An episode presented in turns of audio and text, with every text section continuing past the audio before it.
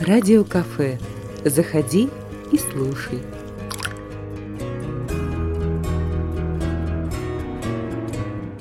У микрофона Анжелика Лукина. Добрый день. Мой сегодняшний гость хорошо известен новосибирским телезрителям. Еще недавно его можно было увидеть на телеэкранах. Но пост в социальной сети о том, что Антон Веселов подводит итоги своей телевизионной карьеры, буквально взбудоражил общественность, друзей, знакомых. Что это? Смена деятельности, новая миссия или... Встречайте, заместитель директора Государственной публичной научно-технической библиотеки Сибирского отделения Российской академии наук Антон Веселов.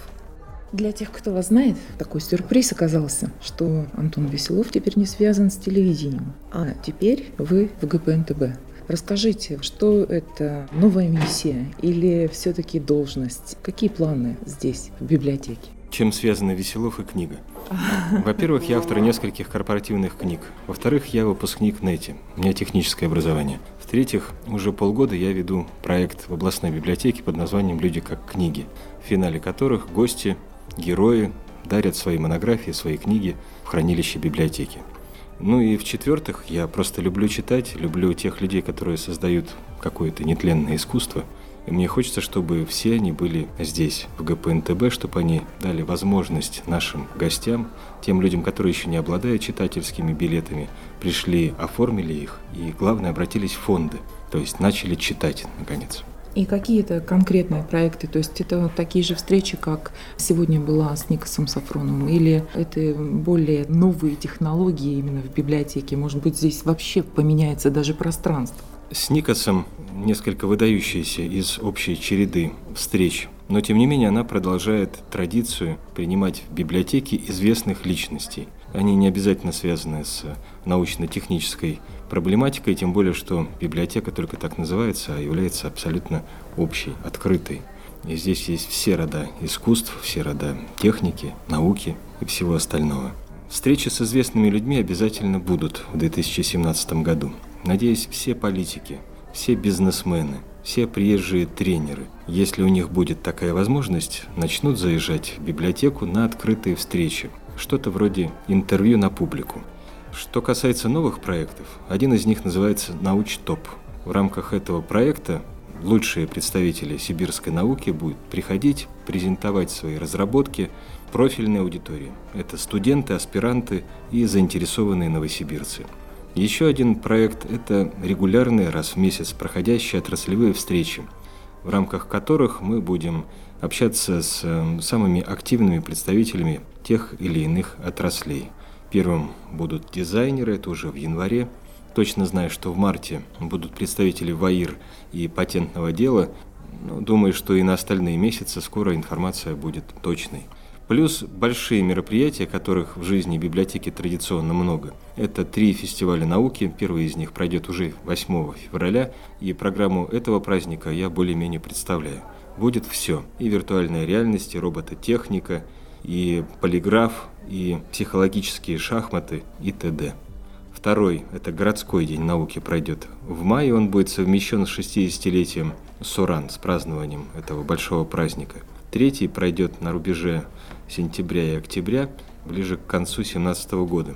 Плюс, естественно, Библионочь, плюс, конечно же, книжный фестиваль «Сибирь-Евразия», Плюс, конечно же, все диктанты, которые проходят в Новосибирске, ГПНТБ станет активной и крупной площадкой, где они будут проводиться. А не появится ли в библиотеке телевидение? Это задача на развитие. Думаю, что телевидение необходимо библиотеке. Вопрос, конечно, планомерности движения к этому, к решению этого вопроса. Первым делом хотелось бы сделать ремонт на втором этаже. Это будет большой выставочный зал – сделать единый, красивый, удобный читальный зал. Он будет на третьем этаже. Забрендировать конференц-зал. Я очень надеюсь, что рано или поздно он получит имя директора библиотеки, который оставался в этой должности больше 35 лет. Это Борис Степанович Елипов. Я надеюсь, что будут и художественные, и фотографические проекты. Будет огромное количество гостей. Когда мы все это поставим на поток, когда организуем достойное количество почитателей, участников, тогда, я думаю, и вопрос с телевидением тоже будет решен. Вам налить кофе? Вкусное радио. Радио-кафе. Вот те эскизы, которые уже появились в интернете, это реальный шаг э, к изменению. Возможно, так будет выглядеть библиотека и читальный зал. Это буквально руководство к действию. Вопрос в деньгах, вопрос во времени. Но я думаю, что в ближайшие, даже не хочется говорить годы, возможно, месяцы, библиотека станет именно такой, какой она сегодня выглядит на эскизах. Насколько вот я помню, в моем таком глубоком детстве в эту библиотеку было трудно попасть. То есть здесь нужно было обязательно иметь пропуск. А сегодня библиотека настроена на то, чтобы быть открытой, и сюда можно было бы легко попасть. Не обязательно записываться так, да? С одной стороны, хорошо, что люди внимательны к словам. С другой стороны, некоторые слова они обходят вниманием. В названии ГПНТБ есть слово «публичное», но все цепляются за два слова «научно-техническое». Напомню, что ГПНТБ одновременно и 50, и 100 лет. 50 лет в этом году, через полтора года будет 100 лет.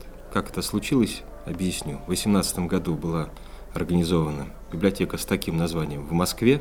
Это была одна из первых, скорее всего, вторая библиотека нового правительства, направленная как раз на поддержание нужд молодых советских ученых и немолодых, для того, чтобы изменить привычный ход вещей. А 50 лет назад большая ее часть перекочевала в Сибирь, но ГПНТБ в Москве тоже осталась. И вот та ГПНТБ Россия, которая находится в Москве, она действительно научно-техническая.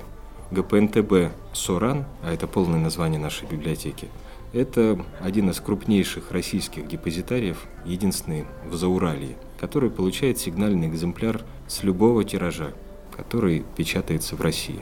Поэтому здесь ровно такое же количество и книг по искусству, и книг по прикладным каким-то вещам, и монографий высокой, так сказать, науки.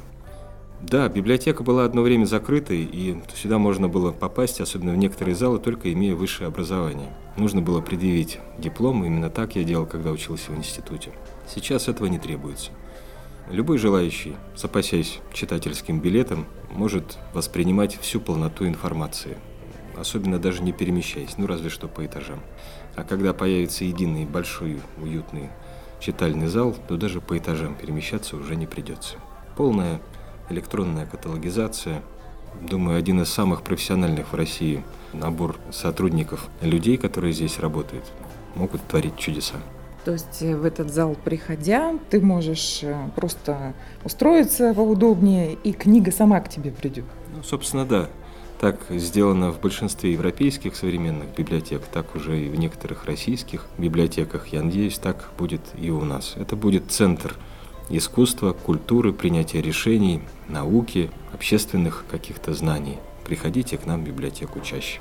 Ну и такой личный вопрос, лично творческий даже. Вы сказали, у вас уже есть книги, и сейчас, находясь среди книг, я подозреваю, творческого человека начинает в голове рождаться новая идея именно для новой книги.